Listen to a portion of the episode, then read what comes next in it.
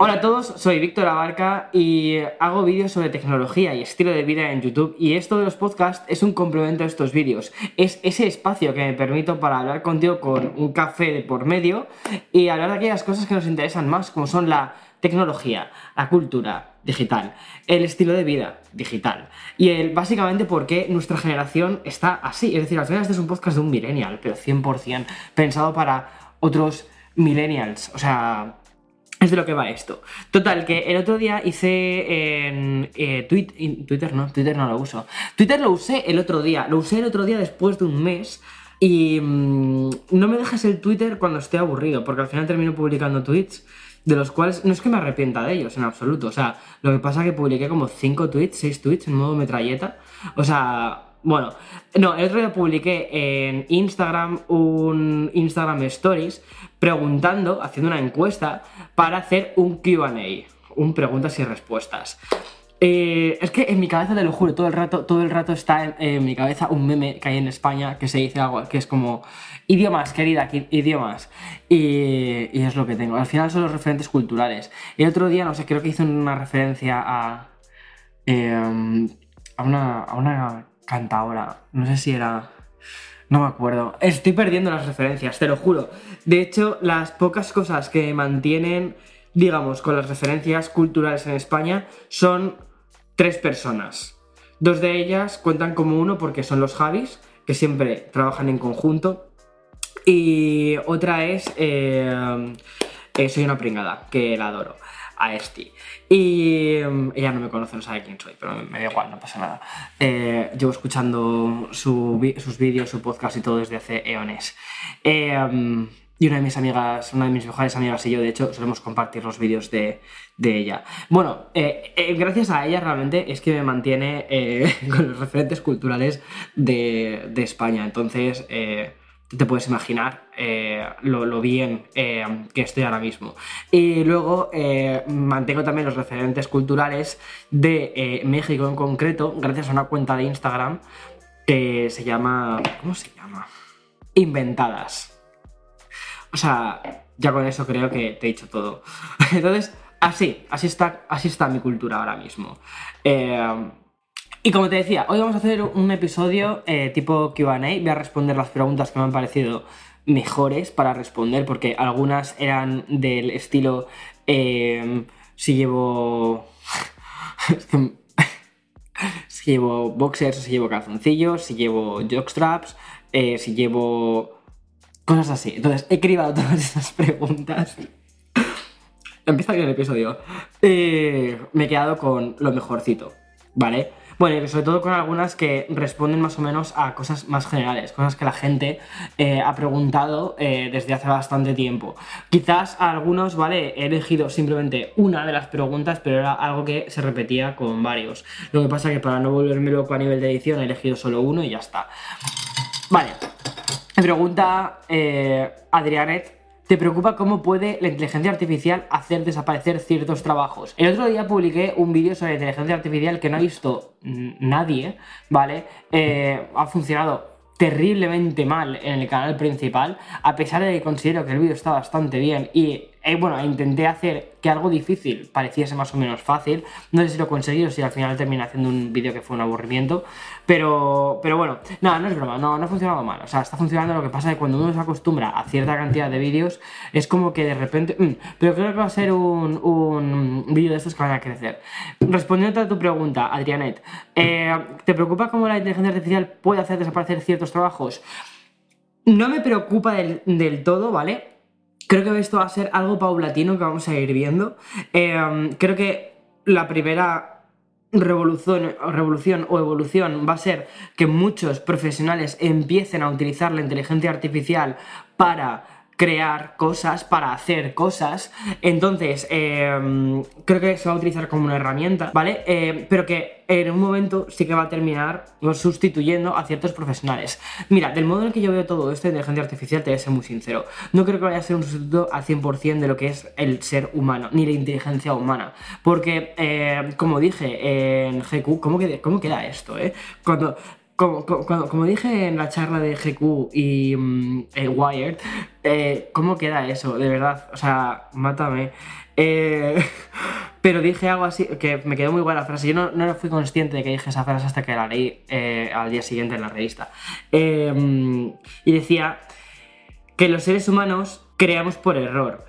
Porque al final son esos errores de hacer una cosa de una forma y hacerla de repente de otra, es como empezamos a innovar, a hacer cosas diferentes y demás. Considero que eso es bastante real y por ejemplo la inteligencia artificial es perfecta, o perfecta.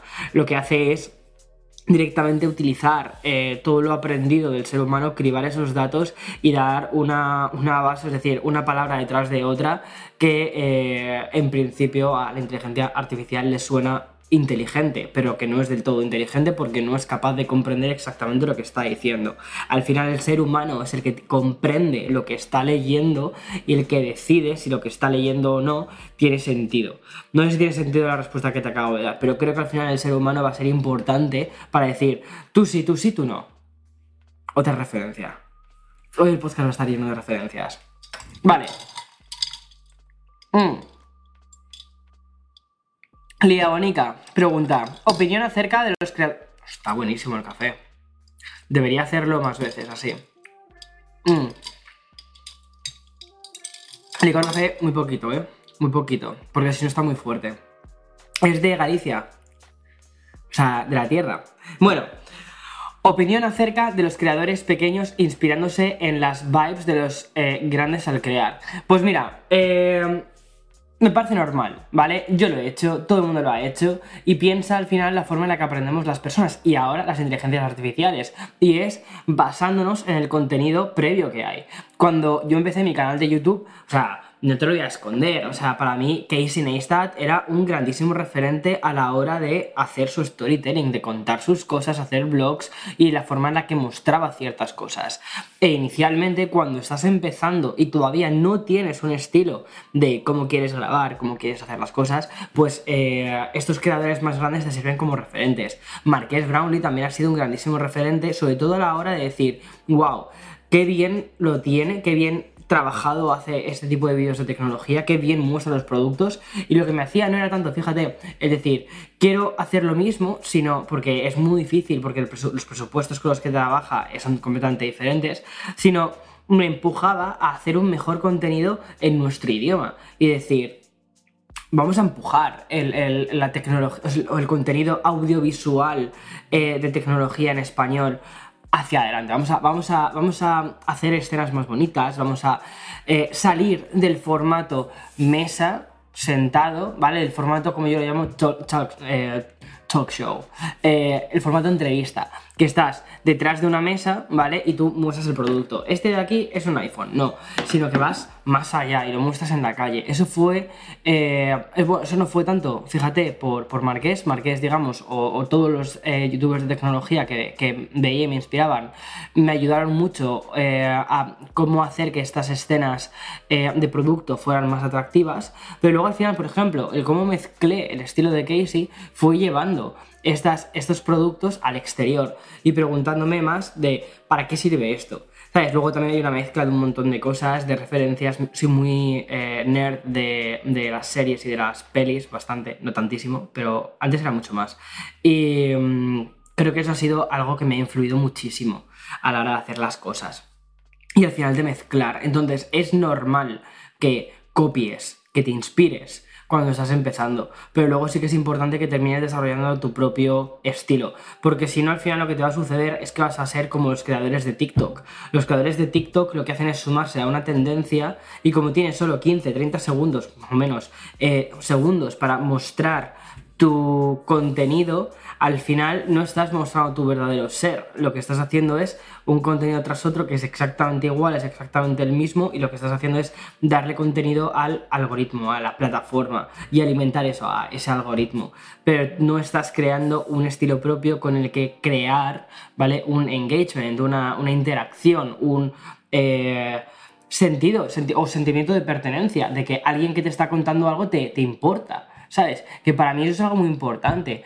El, hecho de decir, sé que tú me conoces en cierta medida, o me conoces hasta donde quiero que me conozcas, pero me conoces mucho más que probablemente solo a un TikToker, que hace únicamente vídeos de tendencias, pum, pum, pum, que al final los vídeos de tendencias de TikTok es muy YouTube del 2015 de El Solo es Lava, y toda la época esta de, de, de Jake Paul y todas estas cosas que eran vídeos de movidas y que veías luego a un montón de otros creadores igual, replicas casi hasta la forma de vestir, forma de hablar, forma de ser, forma de todo eh, ahí fuera. O sea, curioso. Vale.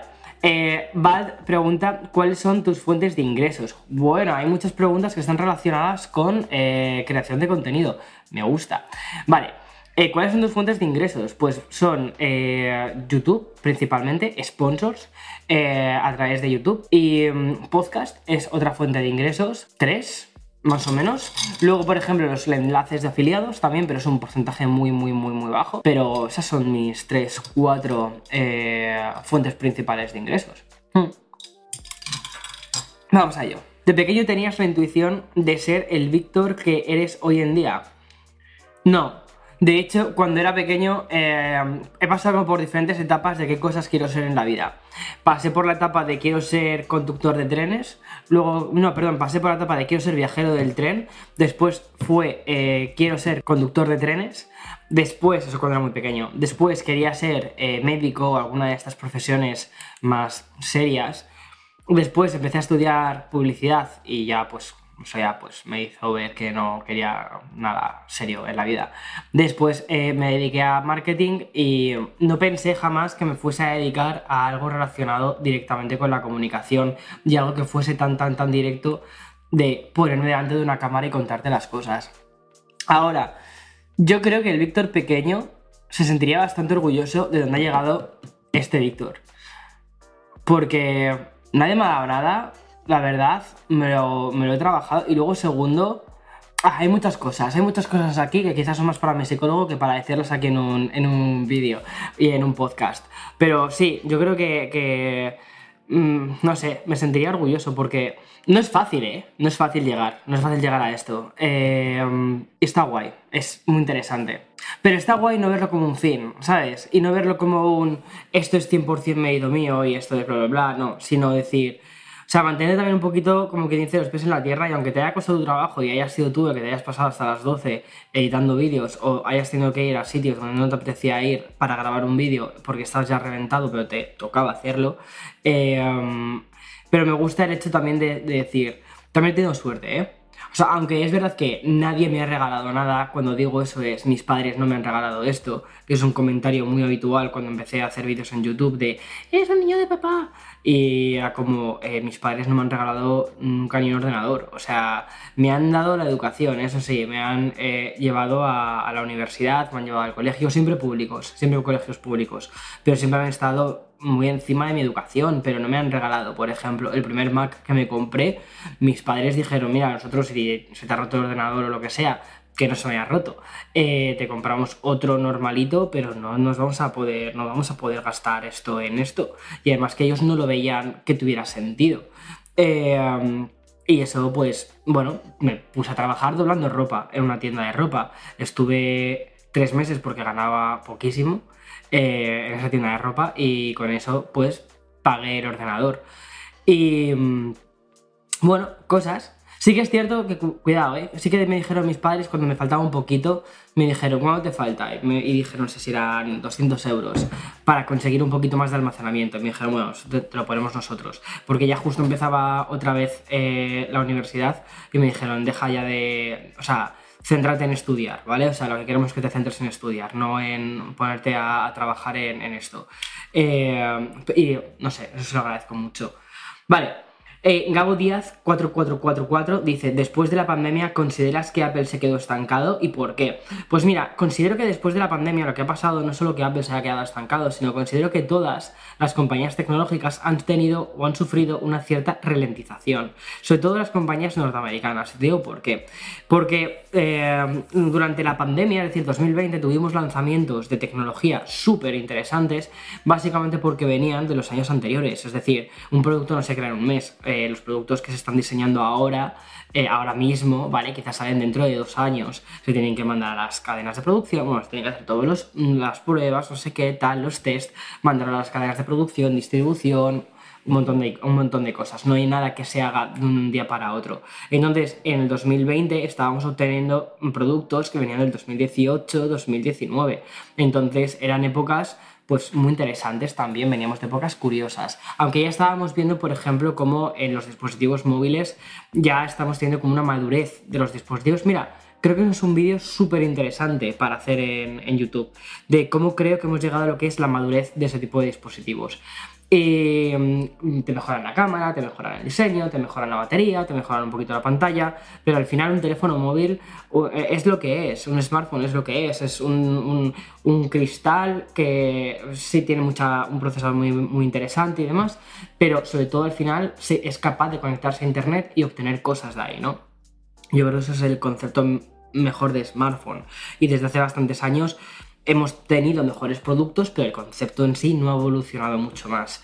Entonces, eso es un poco hacia donde voy.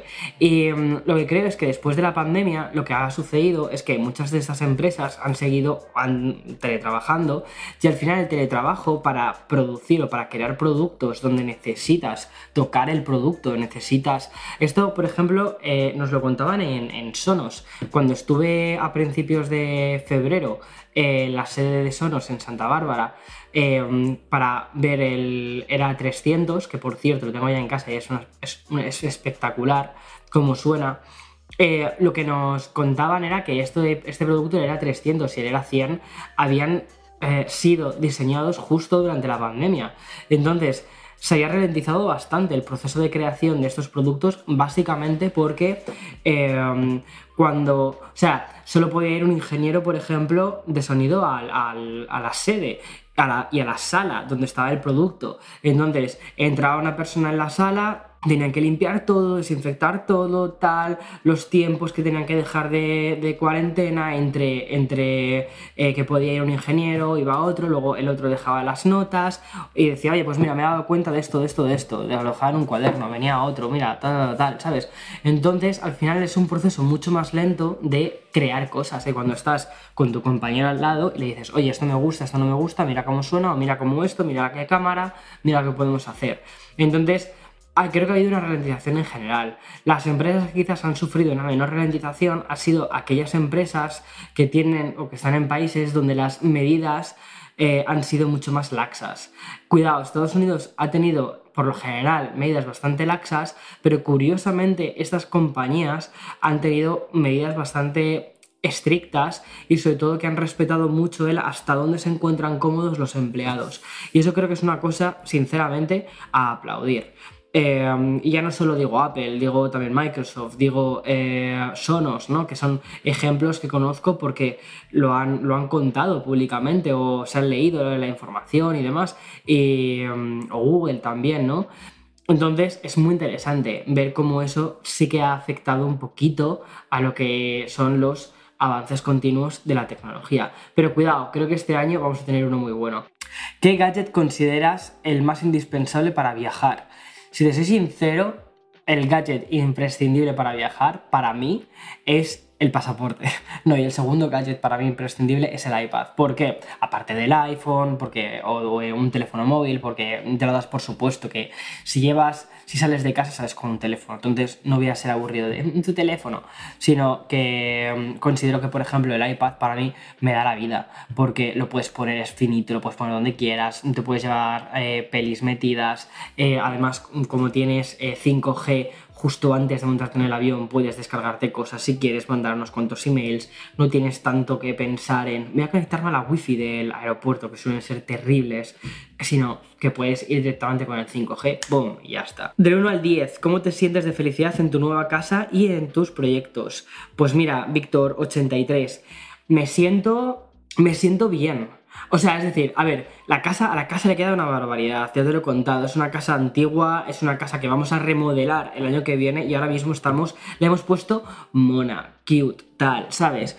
Eh, pero no deja de ser una casa antigua, ya te la enseñaré, te voy a enseñar cómo está ahora, eh, que ya la hemos arreglado mucho, ¿eh? O sea, hemos cambiado, eh, hemos sacado las escaleras originales porque antes tenía una moqueta que olía fatal, porque creo que los anteriores tenían un perro y el perro pues imagínate, o sea, quizás durante la pandemia pasó demasiado tiempo el perro aquí en casa, y imagínate lo que le pasó, lo que todo. Entraba y olía fatal la casa, te lo juro. Y quitamos eso, restauramos las escaleras, sacamos la madera original, pero ya veremos qué hacemos con eso, si lo mantenemos para cuando hagamos la reforma general de la casa o qué hacemos. La reforma va a ser... O sea, probablemente nos tengamos que salir de la casa durante 6, 8 meses, hasta que la terminen, mucho tiempo. Eh, o sea, que va a ser otra historia de, y ahora nos mudamos de aquí, luego nos volvemos a mudar, y luego, en fin, no lo quiero ni pensar, pero nos queda mucho trabajo todavía. Pero estoy feliz, estoy feliz, la verdad. Encima ahora que hay días muy buenos, días muy soleados, y que tenemos el jardincito abajo, eh, pues me siento feliz, la verdad. Quizás es que hoy hace un poquito de fresco, hoy estamos a 7 grados. O sea, no hace fresco para tomarte una islate, pero sí que hace fresco para grabar un podcast fuera. Pero probablemente lo que haga es en, la próxima, en los próximos podcasts, si puedo, eh, nos bajamos abajo y nos tomamos el café abajo. Sergi pregunta, precio de vivir en Nueva York. Nueva York ha subido muchísimo y uno de los motivos por los que decidimos comprarnos esta casa fue justo eso. Fue en julio del año pasado se nos cumplía, se nos vencía el contrato de alquiler de la casa donde estábamos. La casa donde estábamos era un piso en la planta 30 de un edificio de lo que aquí llaman lujo, pero que no era lujo, es un edificio normal. Eh, y era una casa de tres habitaciones. Esa casa nosotros pillamos un muy buen deal, una muy buena oferta durante la pandemia, porque fue justo cuando nos mudamos. Entonces conseguimos un muy buen precio. Pero cuando nos hicieron el, reajuste, digamos el precio de la casa, pues pasó a costar eh, más de cuatro cifras al mes. Es que se hizo mucho. Eh, eran. No me, voy a, andar con misterios. Eran casi 11.000 dólares al mes. Entonces fue una subida brutal. O sea, no tenía ningún sentido esa subida ya, nos parecía caro el mudarnos a una casa así, ¿vale? Cuando teníamos la oferta del COVID y cuando nos quitaron esa oferta, dije, ¿qué es esto? O sea, se nos ha ido de las manos. Entonces, es que en, en ese momento nos salía más barato casi el hecho de pensar en comprar que, en alquilar. Y así está Nueva York. O sea, ahora mismo, si te quieres mudar a Nueva York, una habitación está en torno a los. O sea, una habitación, una casa con una habitación, ¿vale? Que, tengas tu baño privado, tu cocina privada, lo que es una casa, un apartamento de una habitación está entre los 3.500, 2.000 muchísimos, 3.500. Dos habitaciones, y depende de las zonas, ¿eh? Dos habitaciones o habitación y media, lo que llaman aquí habitación con den, es eh, unos 4.900. Una habitación, una casa de dos habitaciones, 5.000 y algo. Y una habitación, una casa de tres habitaciones con dos cuartos de baño a partir de los 8.000 dólares, te diría, ¿vale? Depende de la zona y demás. Si es una zona muy buena, en nuestro caso era Upper West, em, pues ya, ya, te lo he dicho. O sea, nunca haya dicho este precio, nunca jamás haya dicho este precio porque literalmente me daba vergüenza. ¿Vale? Pero bueno, creo que hicimos muy bien, creo que fuimos muy inteligentes de decir, no, nos plantamos, esto no estamos dispuestos a pagarlo. Creo que fuimos ahí muy inteligentes. Al final se, va, se, va, se le va la pinza, o sea, Nueva York ahora mismo está tremendamente caro, o sea, tremendamente caro. Yo cuando veo algunos vídeos de vivir en Nueva York por 3.000 euros o por 2.000 euros, Puedes hacerlo, ¿vale? Pero creo que tienes que ir como muy lejos. Tienes que ir a Queens, lejos, lejos, muy metido y demás. Si te quieres meter en Manhattan, en zonas normales, o por ejemplo en Brooklyn, eh, que es donde estamos nosotros, en Williamsburg, que es también una zona bastante guay, es justo cruzando el puente y demás, eh, por 2.000 no lo haces, es imposible. Si te vas a, a, bueno, pues Bronx, yo creo que tampoco, creo que en Bronx también es más caro, ¿eh? Incluso, y si te vas, tendrías que ir más arriba a Yonkers o algo así. O Queens. Es caro. Es caro. De verdad, o sea, mmm, cuesta. Hacer aquí una vida cuesta.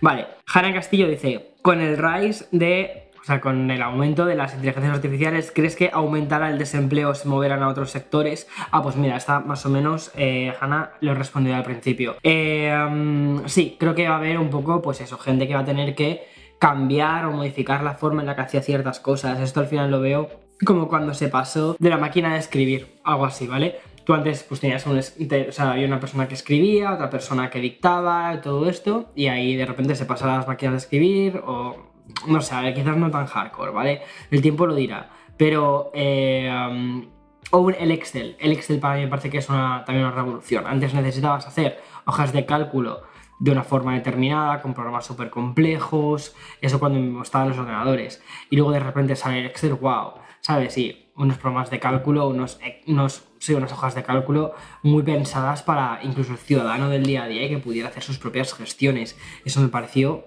una pasada. Bodas Juan Salazar. Aquí acabo de hacer public. Dice, ventajas y desventajas de vivir de la creación de contenido, viéndolo desde tu lado. Vale, pues eh, a ver, creo que una de las mejores, una de las ventajas y el motivo por el que amo mi trabajo, por el que ahora mismo me considero la persona o de las personas más afortunadas del mundo, es que eh, decido cómo quiero que sea mi trabajo. O sea, el hecho de decir, decido qué vídeo publico, decido qué, qué, hago, cómo lo hago, ¿sabes? Esa libertad creativa que tienes a mí me da la vida. El hecho de, no sé, de sentirte que eres dueño también de tu propia creatividad, ¿no? En ese sentido es algo que me fascina. Y la desventaja una gran desventaja, voy. Dos grandes desventajas, de hecho. Una sería que al final es un trabajo 24/7. Eso significa que cuando no estás delante de una cámara, estás pensando en cuando te vayas a poner delante de, delante de una cámara. ¿Qué vas a decir? ¿Cómo lo vas a decir? ¿Qué vídeo vas a crear? Es decir, vas a estar, tú, tú, tú, no desconectas, ¿vale?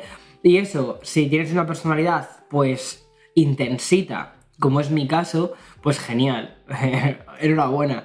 Eh, pero a veces no desconectar te puede producir otros problemas, como son la ansiedad, que he visto que hay algunas preguntas relacionadas con eso y después hablaré de ello. Entonces, esa para mí es una gran desventaja. Y luego la otra gran desventaja es la incertidumbre. Es un trabajo que, por ejemplo, en momentos del año pues estás muy bien y ganas más dinero y, te puedes mantener mejor. Y luego hay momentos del año, por ejemplo, el verano es uno de ellos, donde no hay campañas, prácticamente no hay sponsors. Mm, YouTube tampoco es que tenga un CPM, o sea, el coste por mil impresiones, ¿no? Lo digamos lo que el, el partner de YouTube, ¿no? Tampoco es que sea una locura. Entonces, en verano, el tiempo que la gente pasa vídeos disminuye y los sponsors también bajan, entonces obtienes menos dinero. Entonces tienes que ser un poquito como que dice hormiguita durante todo el año. Tienes que haber guardado en diferentes momentos del año, ¿vale? Para después decir, ok, al final me mantengo de forma estable. Eh, aquí tengo eh, un par de preguntas. Dice, ¿cómo haces para vivir tus días de ansiedad, además de terapia? Me pregunta Hooper.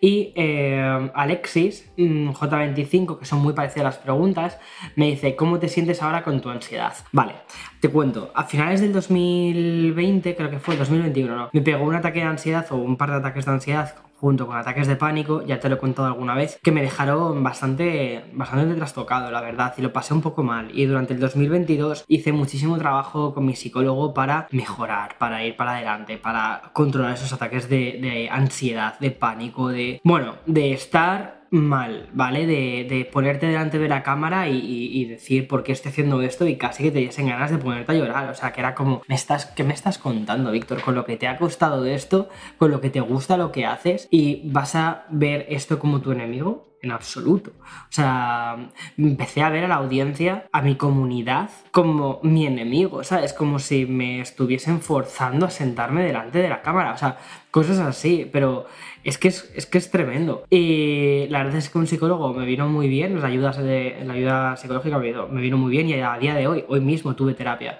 Eh, lo que pasa que es como cada mogollón de tiempo.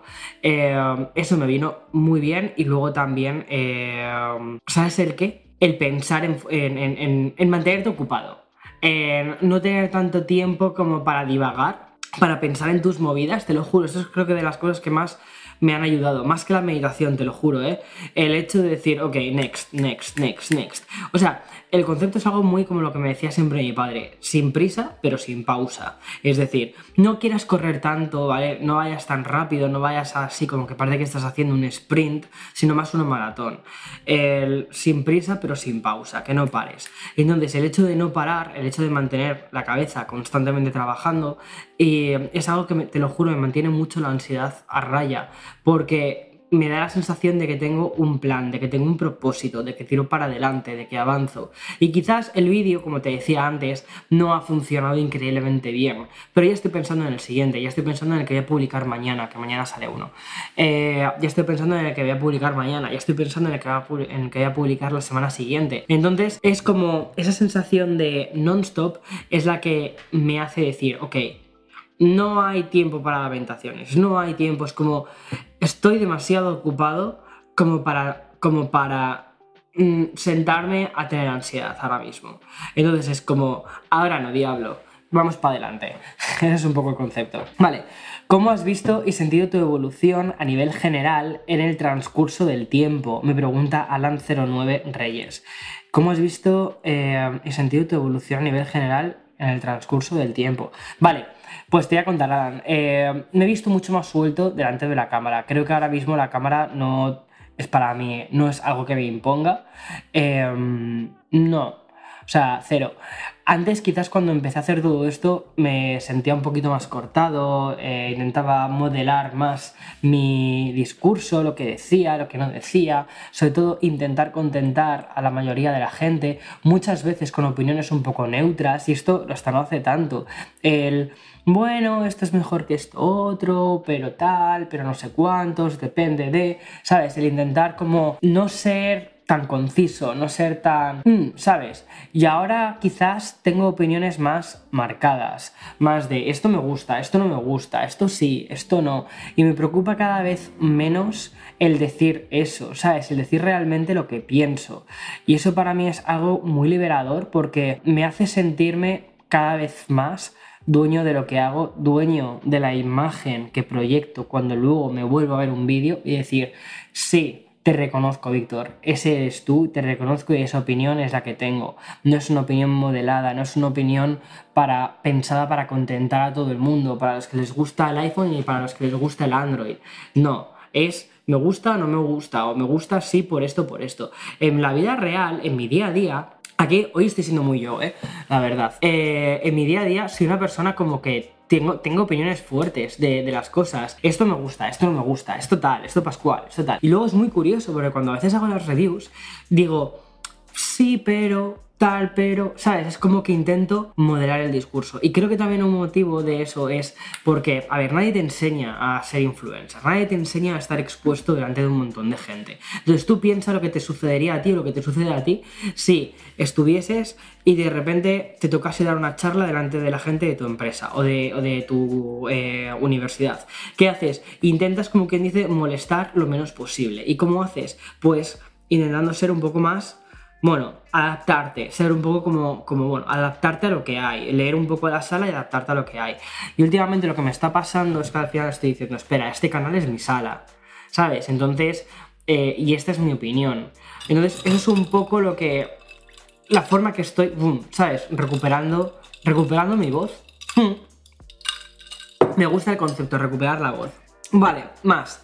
Damián Carballas me pregunta, el producto que te aporte mayor productividad en tu día a día y por qué. El iPhone, sin lugar a dudas es mi dispositivo número uno de productividad. Más que mi Mac, más que mi iPad, más que nada, mi iPhone. ¿Por qué? Me di cuenta la cantidad de horas en pantalla que paso en el iPhone versus la cantidad de horas que paso en otros dispositivos y es alucinante. Y es que aquí eh, estoy metido en Discord, estoy hablando con el resto de las personas del equipo, estoy subiendo luego las historias, estoy subiendo eh, contenido, eh, revisando contenido.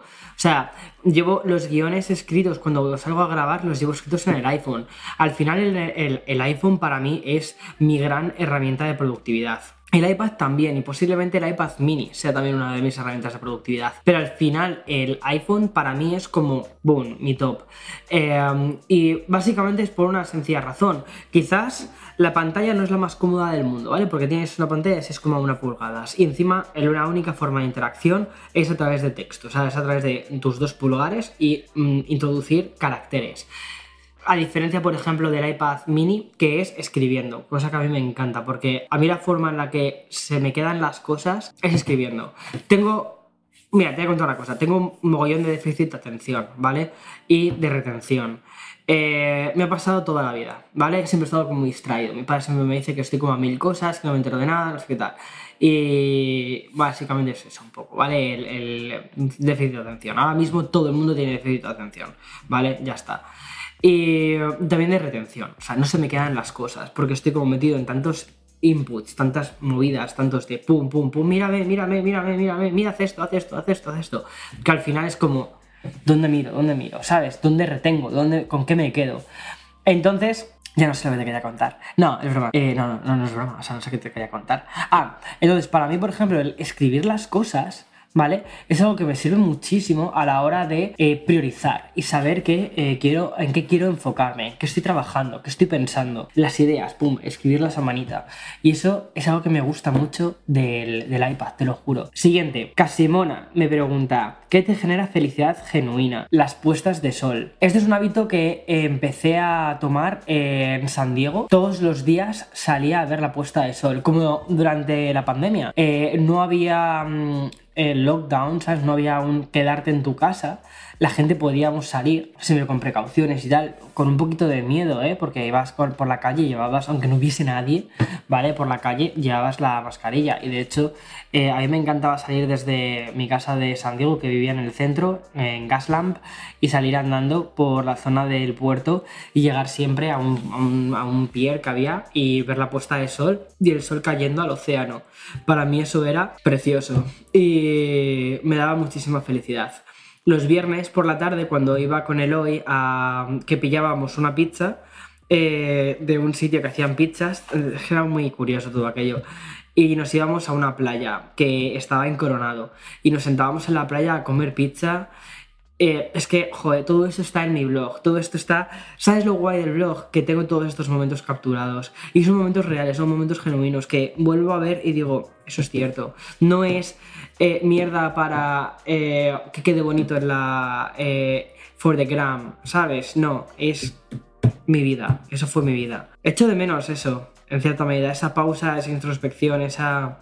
Y ahora, actualmente, la verdad es que sí que, sí que mm, también muchos días, cuando, incluso cuando estoy muy metido en mi trabajo y demás, intento salir al, a la parte del río, más que nada porque justo desde esta parte de la ciudad, desde Dominos Park, si conoces un poquitín Nueva York, desde Dominos Park ves la puesta de sol y ves toda la ciudad iluminada, ves el Empire State, el Chrysler, eh, si miras un poquito más abajo los puentes, entonces es una sensación preciosa, ¿sabes? De decir, wow, qué pasada esto me gusta mucho. La luz del atardecer, esa hora dorada, para mí es mi momento de felicidad genuino. Y luego el café, eso me genera mucha felicidad.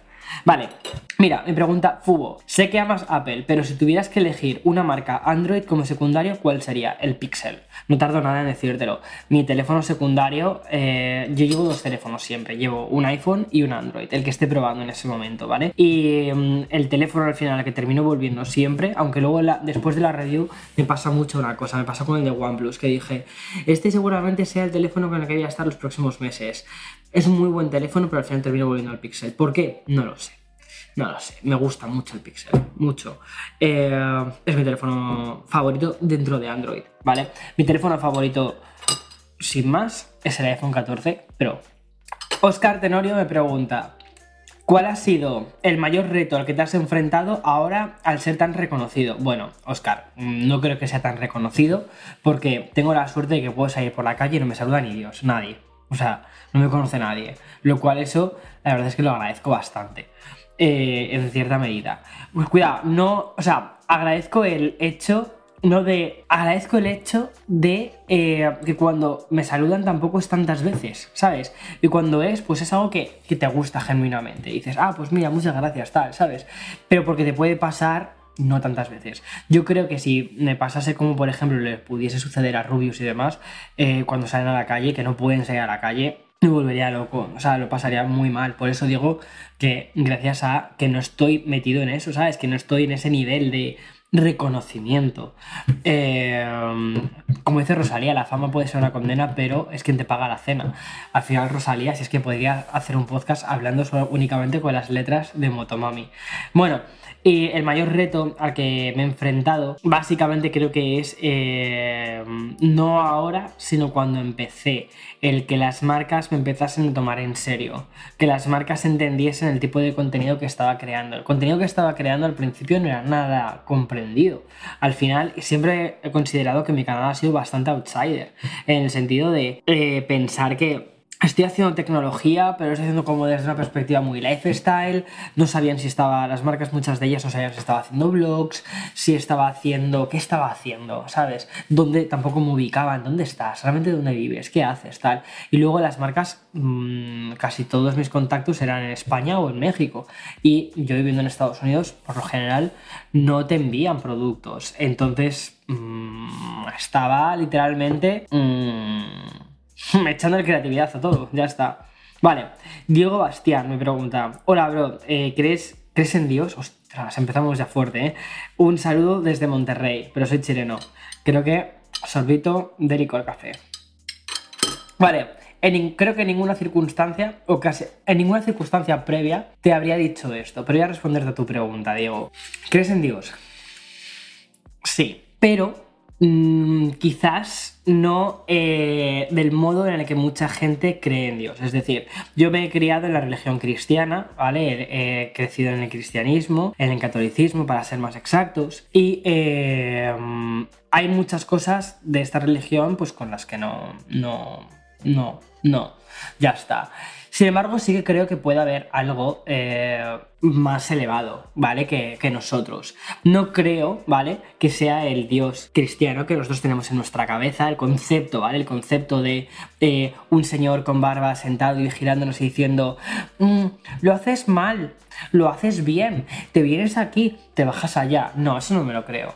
Creo que literalmente nuestra oportunidad es esta, es, es la vida entonces, a mí me encanta la vida, me encanta ver la vida como un regalo, como nuestro paraíso o como nuestra forma de paraíso y que es nuestra, es nuestra oportunidad, es lo que hay y ya está. Entonces, tenemos la oportunidad de, uno, hacer que nuestra existencia durante el tiempo que estamos aquí sea positiva e intentar hacer que también sea positiva para otras personas, para que este paraíso pueda ser compartido por más gente. Eso es un poco como yo lo veo, ¿vale? O sea, cuidado, paraíso refiriéndome a el tener una vida decente, ¿vale? Entiendo que la situación no es así para todo el mundo y hay mmm, movidas muy grandes en el mundo, ¿vale? Entonces, por eso entiendo que hay en cierta parte un consuelo en pensar que te, de, te depara una mejor vida en el más allá. Sin embargo, no creo personalmente que vaya a haber un más allá. Sin embargo, sí que creo que hay un Dios. O que hay algo, ¿vale? Que hay algo. Pero básicamente porque la forma en la que está todo el universo conectado. Y bueno, es que ya empieza Víctor el Hierbas. O sea, pero sí, la forma en la que creo que estamos todos conectados y demás, creo que es algo súper fuerte y creo que es algo que para nuestra cabeza es imposible de comprender. Entonces creo que sí, que hay algo, hay algo que es más fuerte que nosotros, ¿vale? Llámalo Dios, llámalo mm, eh, Buda, llámalo Alá, llámalo como quieras. Pero creo que casi todas, de hecho, casi todas las culturas o todas las culturas, cuando cerramos los ojos pensamos en eso, pensamos en, un, en algo superior a nosotros. Y quizás es simplemente, eh, si me preguntas, y cuando digo y todas las culturas también me refiero, y cuando los alienígenas cierran, las, eh, cierran los ojitos o lo que tengan y piensan en, creo que es el mismo. ¿Vale? Eh, ¿Creo en la vida extraterrestre? Otra pregunta que podría haber, sí, totalmente. O sea, lo que me parece eh, absurdo es pensar que en esta galaxia tan inmensa, ¿vale? Eh, somos los únicos seres humanos, o somos los únicos seres, o este planeta es el único ser, o sea, con, seres basados en el carbono. Creo que hay otras formas de vida de fuera, lo que pasa que todavía no se han descubierto y ya está.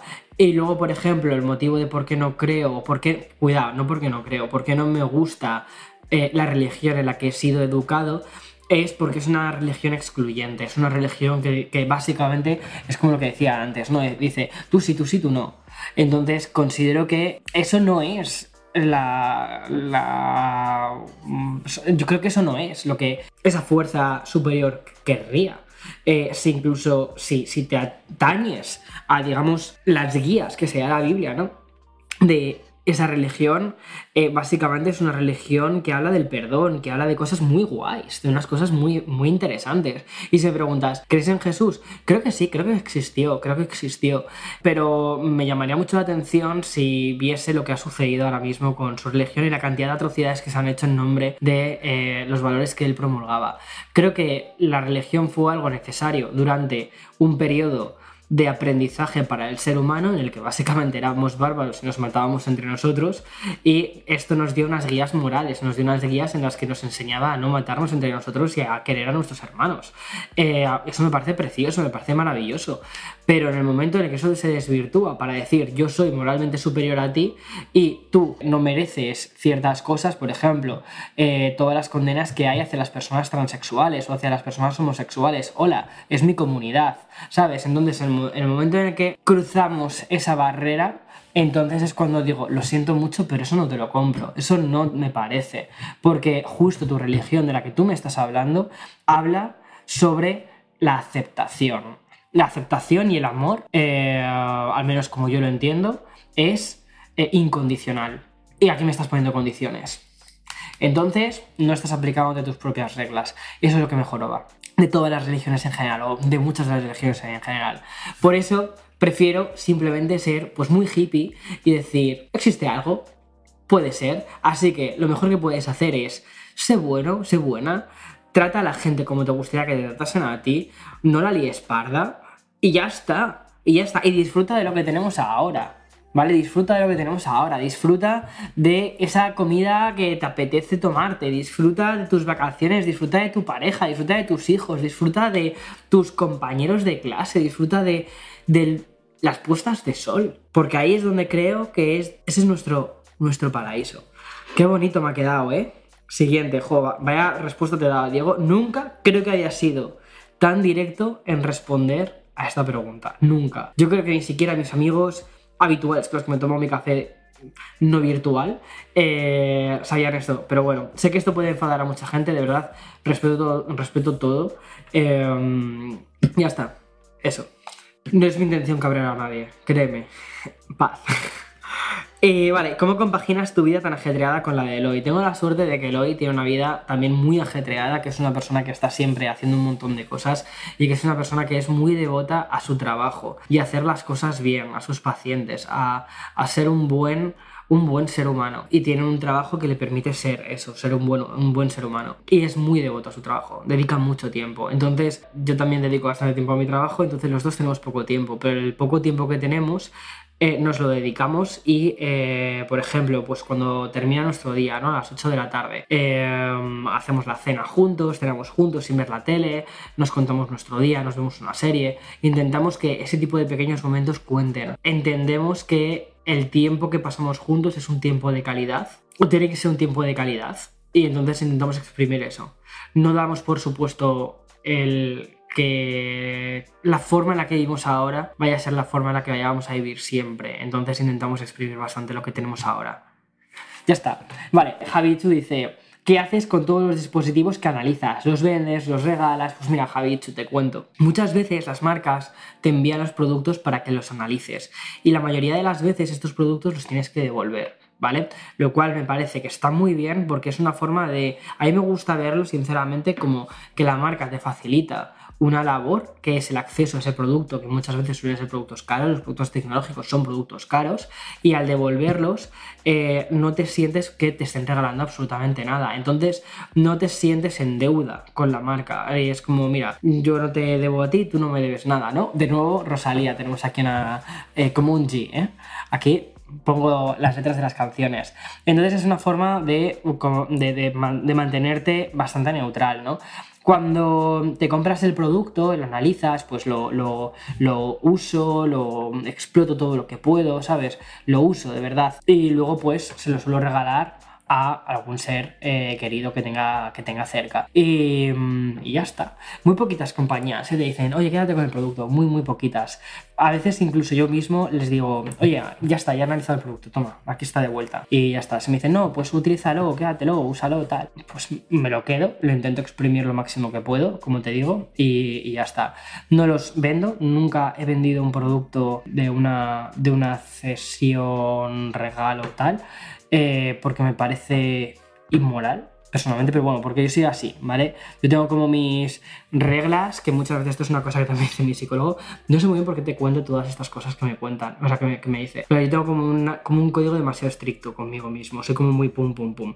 Mucha gente dice, ah, te han comprado el canal, compran tu opinión, tal. Alucinarías, alucinarías lo hardcore que soy a nivel moral, diciendo, no, esto no, esto no se hace así, esto no es correcto.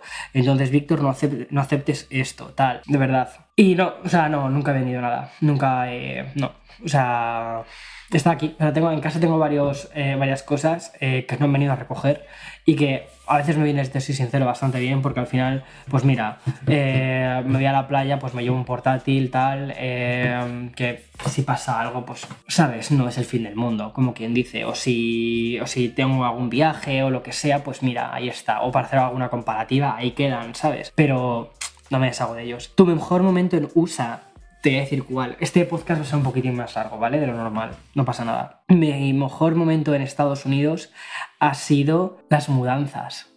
Jamás pensaría que fuese a decir esto, te lo juro. Cuando estás metido en el ojo del huracán, jamás piensas que vayas a decir las mudanzas han sido mi mejor momento. Pero para mí, de verdad, han sido momentos de muchísima intensidad, de muchísimo estrés. Pero al mismo tiempo, por ejemplo, cuando hicimos el viaje de California a Nueva York, el viaje de vuelta, en ese vídeo estaba acojonado, ¿vale? Y creo que se me nota, se me nota que titubeo. Hay un momento en el que estoy a las afueras de un hotel, de un motel de carretera, donde lo habíamos pasado esa noche, llevábamos como cuatro o cinco noches eh, haciendo ese viaje. Y estoy que me tiembla la voz, porque sé que cuando llegué a, Nueva York tenía que sacarme mi propia visa eh, y tenía que empezar a hacer las cosas ya por mí, o sea, y, había muchísima incertidumbre, o sea, estuve a punto, a punto, a punto de perder mi trabajo este trabajo, y tener que cerrar mi canal y cosas así. O sea, es que es muy fuerte, ¿vale? Todo, todo eso. Eso ha sido un momento, mira, antes cuando no, no he respondido, pero eh, eso fue uno de los momentos más, más, más, más, más duros, el hecho de poder pensar que iba a tener que cerrar mi canal si me quedaba viviendo en Estados Unidos. Y que si me quedaba viviendo en Estados Unidos era literalmente por eh, mi compromiso con el hoy, por nuestro plan futuro. Y dije, no, ¿sabes qué? Que no voy a renunciar a nada, que puedo con todo, voy a conseguir mi propia visa, voy a conseguir mi visa o uno, que es muy difícil y que mi abogada me dice que es muy difícil, da igual, porque si Beyoncé también tiene 24 horas al día, aquí nos marcamos un Beyoncé y vamos a hacer esto en tiempo récord y lo vamos a sacar. Y lo saqué. Me siento orgulloso de eso. Y no sé si te está respondiendo, mejor momento uso. Ah, las mudanzas. Entonces, esa mudanza estaba especialmente agotado y acojonado, pero el hecho de pasar por un momento tan duro, tan complicado, con la persona con la que quieres estar al lado, en ese camión que el que íbamos, y girar la cabeza y decir, es la persona con la que quiero estar viviendo este, este momento, esto, y cuando pasamos por Uta, Uta, y cuando íbamos por las montañas y demás, y decías, qué pasada. Decías, pase lo que pase, resulte lo que resulte, esta experiencia no me la quita nadie. ¿Sabes? Eso, eso es muy guay. Vale, next. Me quedan bastantes preguntas. Madre mía, me quedan muchas preguntas. Quizás no puedo hacer todas, ¿eh? Vale, ¿cómo reaccionaste la primera vez que una empresa te invitó a un evento? Fue en el Apple Event del 2018. Tienes la reacción subida en un vídeo. Eh, Jaspier, ¿vale? Pero sí, estuve a punto de eliminar la invitación. De hecho, eliminé la invitación y luego dije, espera, espera, espera, que me están invitando, que no es simplemente un recordatorio de que va a ser la invitación al Apple Event. No, no, te están invitando expresamente a ir al Apple Event. No lo sabía, ¿eh? No sabía que iba a al Apple Event. Mi canal era todavía muy pequeño y, y fue como, wow, sorpresa. Martín55 eh, me dice, ¿cómo haces para hallar equilibrio y paz mental en una vida ajetreada? Llevando organización, tengo por ahí una libretita donde pongo todos los días las cuatro cosas que tengo que hacer antes de que termine el día. Es decir, hoy llueve, truene o tal, tienes que haber hecho estas cuatro cosas. Si las has hecho, te puedes ir a dormir tranquilamente. Y si no, sigues trabajando. Y esa es la forma en la que tengo hallo mi equilibrio. Es decir, no es equilibrio, pero funciona. Vale. Solo Ricardo me dice que fue lo más difícil de empezar desde cero en otro país, ciudad. Lo más difícil es dejar a personas con las que has hecho conexiones atrás, dejar amigos atrás, dejar, dejar, dejar a la gente atrás. Eso es lo más difícil. Vale, quiero comenzar, me pregunta Santi del Cerro, quiero comenzar a armar un nuevo setup para estudiar. ¿Por dónde comienzo? ¿Por dónde recomiendas que comience?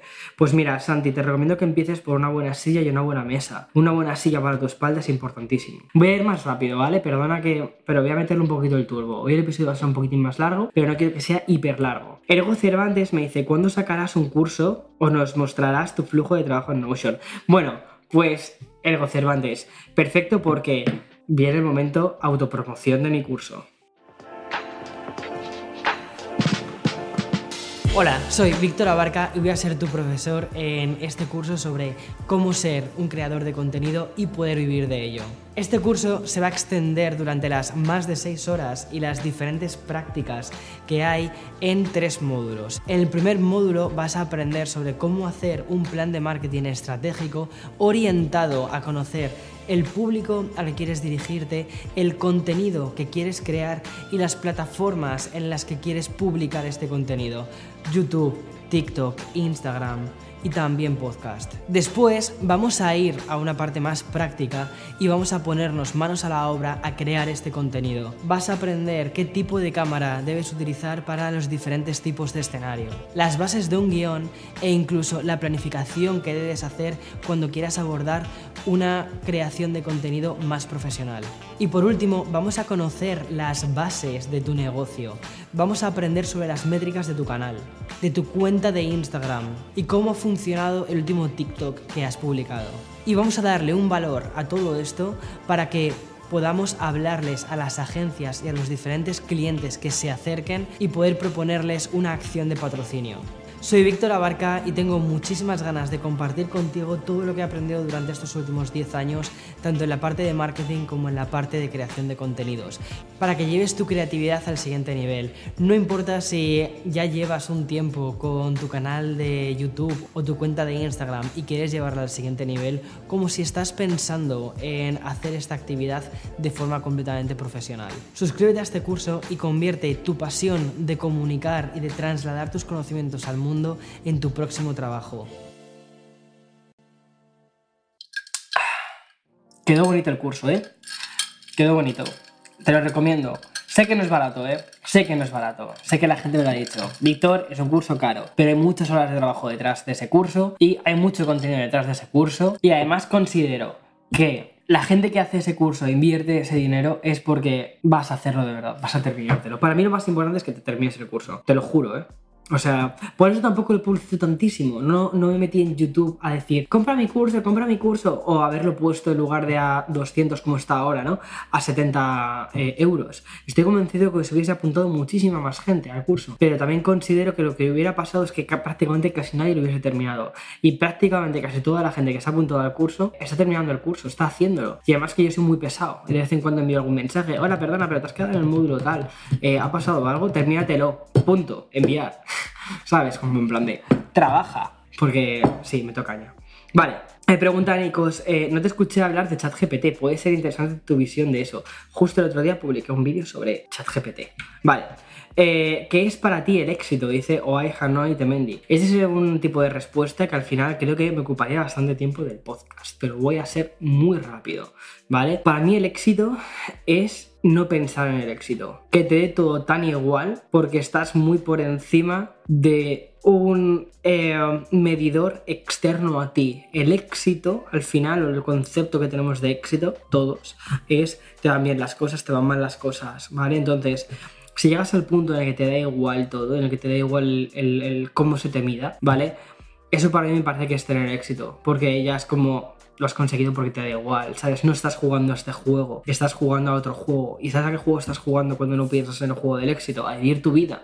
A vivir eso, el presente, el ahora. El, como te decía antes, tu paraíso, ¿sabes? Eso. Eso para mí es el éxito. Vale. Y otra cosa que para mí, para mí también es el éxito es cerrar los ojos y decir, he hecho las cosas bien. Eso para mí es algo de, de éxito y de admirar. Vale, ¿cómo te atreviste a dar el paso de salir de tu zona de confort, trabajo y una vida normal hacia YouTube? Me pregunta Dani Afonso 11. Pues mira, básicamente no había otra opción. Era o lo hacía o me ahogaba era algo que necesitaba hacer, era una llamada, era la llamada, era una llamada que, que, tenía que hacer, el, voy a dedicarme a esto. Además que eh, sabía que quería mudarme aquí a Estados Unidos con Eloy, que Eloy tenía trabajo y que nos íbamos a cambiar de, sitio cada año. Entonces sabía que tenía dos opciones, o trabajar en un Starbucks o en alguna cosa así temporal eh, cada año o empezar a hacer algo así. Les dije, ok Víctor, tienes dinero ahorrado, venga, voy a por ello. Sabes que el primer año no vas a ganar nada, que vas a estar así, vas a estar haciendo ahorros, pero eh, los próximos años, o sea, pero quién sabe si las cosas te van bien, te puede ir muy bien. Y tengo la suerte, toco madera, de que al final me tiré a la piscina y había agua, ¿vale? Me podía haber llevado a la piscina y podía haber no habido, no habido agua y haberme dado la, leche del siglo. Priz Roberto me pregunta, ¿será algún día voy a Manhattan podemos quedar? Te cuento, Priv. Esa es una pregunta que me hace bastante gente. El, ¿podemos tomarnos un café? Eh, justo eh, esta semana eh, vino una persona que conozco de Madrid, de hecho, y me dijo de tomar un café y es que al final mis días son como tan de cosas que me cuesta mucho el hecho de decir, voy a cruzar, voy a, son, que tampoco es tantísimo tiempo, quizás 25 minutos. incluso cuando vivía antes en Upper West, que es Manhattan también, para ir al centro haces 25 minutos. O sea, casi prácticamente quedes con quien quedes, en el punto en el que quedes, al final son 20 minutos. 20 minutos ir, 20 minutos volver, más el tiempo que estás tomando del café. Es muy difícil de encontrar ahora mismo en mi día a día, te lo juro, ¿eh? aunque parezca una chorrada, aunque parezca tal, dos horas y media de, tiempo. Y es difícil, entonces em, escríbeme si tienes alguna vez o lo que sea, pero es muy probable que no pueda. ¿Vale?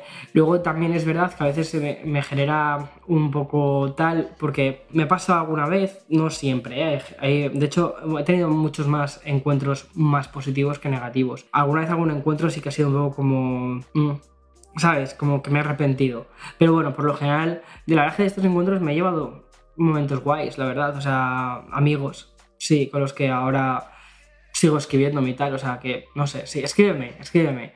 Eh, es complicado generar, o sea, hacer una agenda, pero con tiempo. Bueno, Manuando me dice, Apple está perdiendo su esencia, me pregunta. Pues no lo creo, es decir, creo que eh, Apple está diversificando. Apple, eh, para mí, Apple no es solo una empresa de tecnología, es una empresa de estilo de vida. Y sabe muy bien cómo crear productos que aplican a esto, aplican hacia, por ejemplo, el cine, la música, el fitness.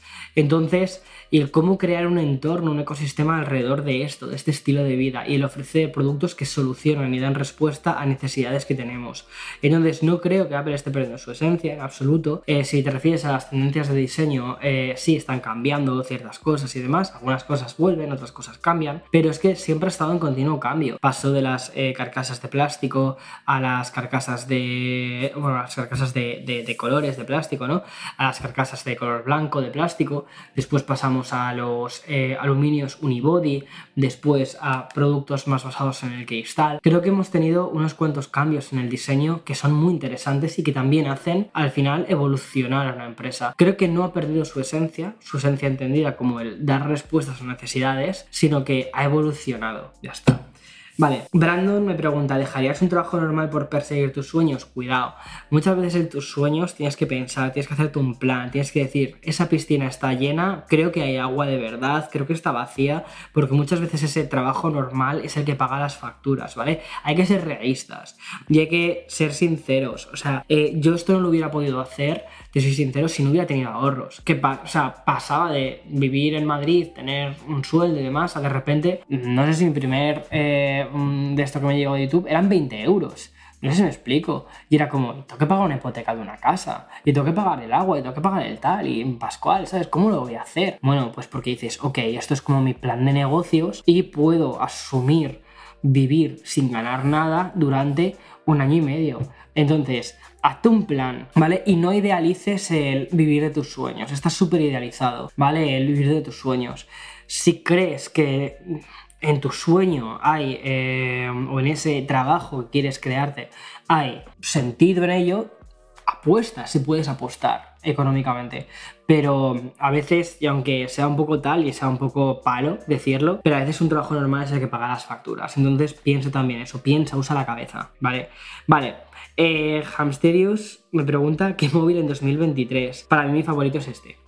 ¿Vale? Además que me encanta el colorcito. Eh, Didi, Didi Rufus me pregunta, ¿qué tiempo te tomó vivir 100% de crear contenido de YouTube? Vale, pues mira, tardé más o menos un año, ¿vale?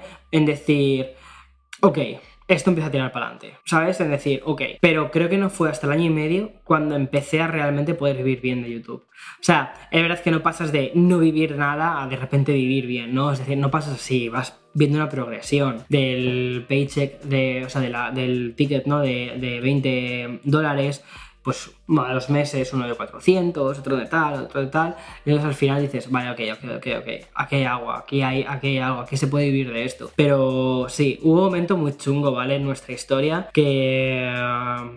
era como que vivías un poco lo que entraba por lo que salía y decías, ¿sabes? Sí. Eh, eh, Difícil, difícil. Pero bueno, luego, curiosamente, tuvimos suerte y todo fue bien, de verdad. Vale. Ivy360 me pregunta, ¿qué tal con el cambio de haberte ido a tu nueva casa? Ya la tuya por fin, gracias Ivy. Pues, eh, a ver, mola, mola lo que pasa que también el hecho de que sea tu casa, por ejemplo, tienes una gotera y tienes que repararla. ¿Sabes? Ese es tu tejado. Eh, tuvimos un problema con el tejado y es como... ¿Sabes? Es como arreglar el tejado. Y arreglar el tejado. Es arreglar el tejado. Vale. Sergio Alejandro dice: No es para el podcast. Ah, entonces bueno. Pero ¿por qué este año no hubo mochila tech? La va a ver. Ay, pues lo he leído, Sergio. Vale, bueno. Va a ver dentro de muy poquito el vídeo. Eh, Alejandro Fufa, Fu- Fuba me pregunta: ¿Estaría cool que hicieras un vídeo contando un poco de tu vida? Los vlogs. Eh, me pregunta eh, ¿qué te hace sentir vivo por las mañanas más allá del café? Mi trabajo, te lo juro. O sea, me arde, o sea, literalmente, o sea, la expresión es horrible, pero me arde el culo por decir, hoy toca grabar.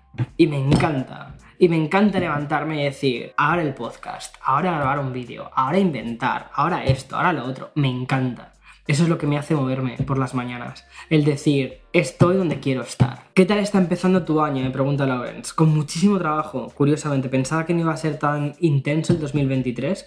De hecho, terminé el 2022 diciendo, no, una continuación del 2020, o sea, año anterior, tal, tranquilamente, crecer un poquito, pero tal. Y está siendo como, o sea, literalmente está siendo como Britney en World Beach, que está diciendo, if you want a Maserati, you better World Beach. Y está siendo como de mucho trabajo, muy intenso, pero me gusta, me siento agradecido, de verdad. Pablo me pregunta, ¿qué tal te México en tus viajes? Me encanta México. ¿Sabes? Lo que más me gusta de México no es México en sí, sino la gente, te lo juro. O sea, sé que es como muy de Stacy Malibu, ¿no? Decir, lo que más me gusta de un sitio es su gente. Pero es que es verdad. O sea, es que como los mexicanos no lo he visto nunca. O sea, el, el carisma, el cariño, el, el- lo bien que hacen las cosas, la comida. Hola, la comida, lo bien que cocinan. O sea, me explicas. Entonces, no sé. Vale, dos. Quiero empezar a hacer contenido, eh, pero me da miedo empezar.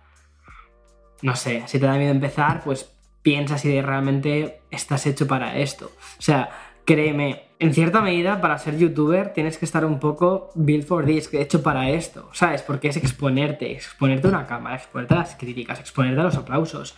Pero entender que los aplausos es esto, es y a continuar, para adelante, ¿sabes? Es un aplauso, ¡pum! Sí, como te quedes muy con los tal, te duermes y caes, ¿sabes? Entonces es como, vale, un aplauso, lo agradeces, pero a seguir, ¿sabes? Eso es un poco mi rollo. ANCQL dice, ¿qué consejos de vida le darías a un chico de 21 años? Viaja.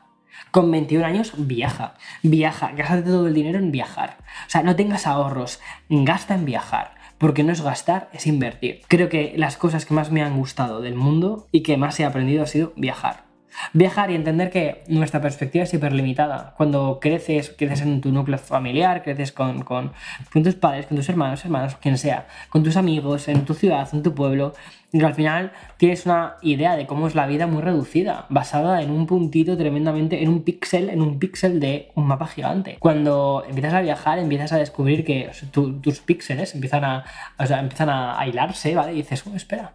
Y entonces de repente todo empiezas a ver con pantalla retina, ¿sabes? Y todo lo ves mucho más claro. Y sobre todo, ¿sabes? Una cosa, una cosa que me he dado cuenta mucho viajando, es que aunque los medios muchas veces te dicen el conflicto de no sé qué y no sé qué otro país, y el tal y el tal, y el pasca, eh, y esta cultura y esta otra cultura, y es como que parece, según los medios, como si los humanos viviésemos en un conflicto constante. Y te das cuenta cuando viajas que no, que los humanos somos iguales, que todas esas rivalidades que se nos intentan meter son eh, absurdeces, porque al final buscamos lo mismo, que es vivir tranquilos y darles lo mejor a los siguientes que vengan. Entonces, no sé, viaja, viaja, te va a abrir el mundo. Y de hecho, viaja con poco dinero, te diría. Bueno, viaja con poco dinero, viaja con mucho dinero, viaja eh, durmiendo en hoteles, viaja durmiendo en hostales, pero viaja. Come en la calle, come en, restaurantes, pero que de verdad que, tu, el dinero no sea un limitador, de verdad. Eh, vale, ¿Cuándo habrá otra oferta del curso? Dice Artse, eh, pues no lo sé. Eh, dentro de poco voy a actualizar otra vez todos los módulos del curso. No, no, perdón, a todos. O sea, los módulos del curso van a llevar una actualización nueva, ¿vale? Es decir, voy a poner nuevos vídeos dentro. Eh, es decir, el curso se va a hacer más grande. No va a haber un cambio de precio, ¿vale?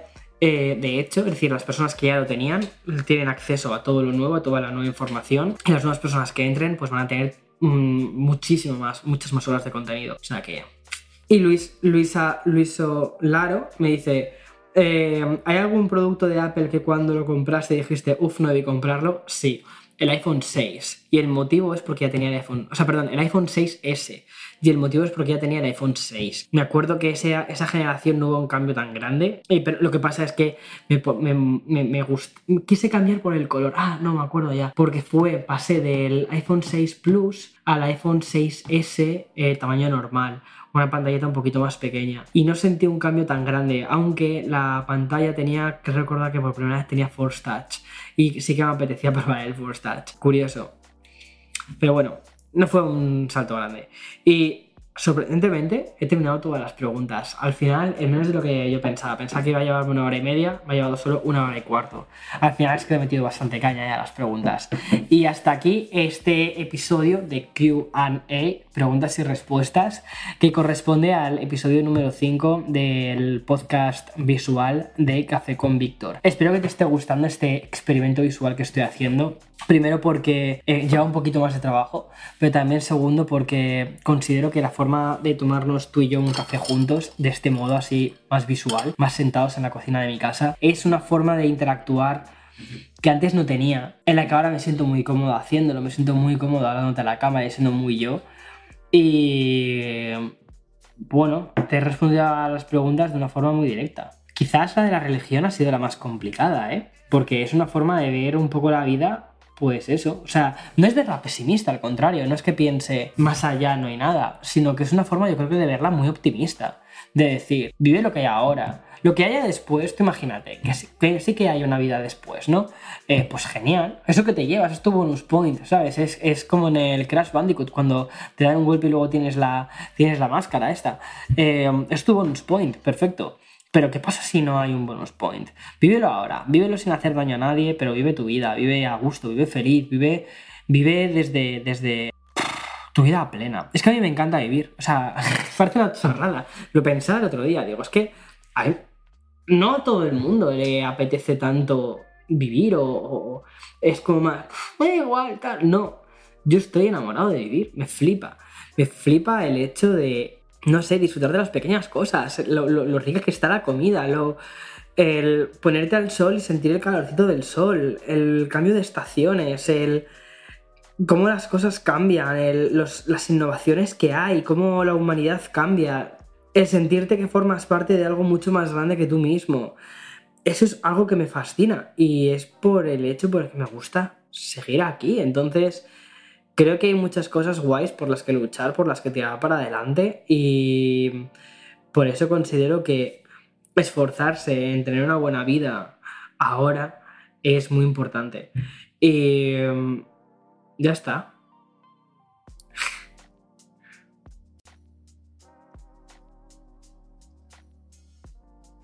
Me ha gustado el podcast, creo que ha sido uno de mis episodios favoritos.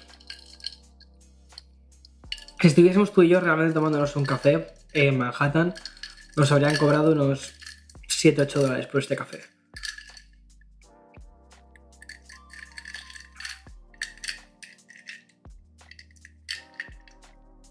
Eso es lo que menos me mola de esta ciudad. Chao.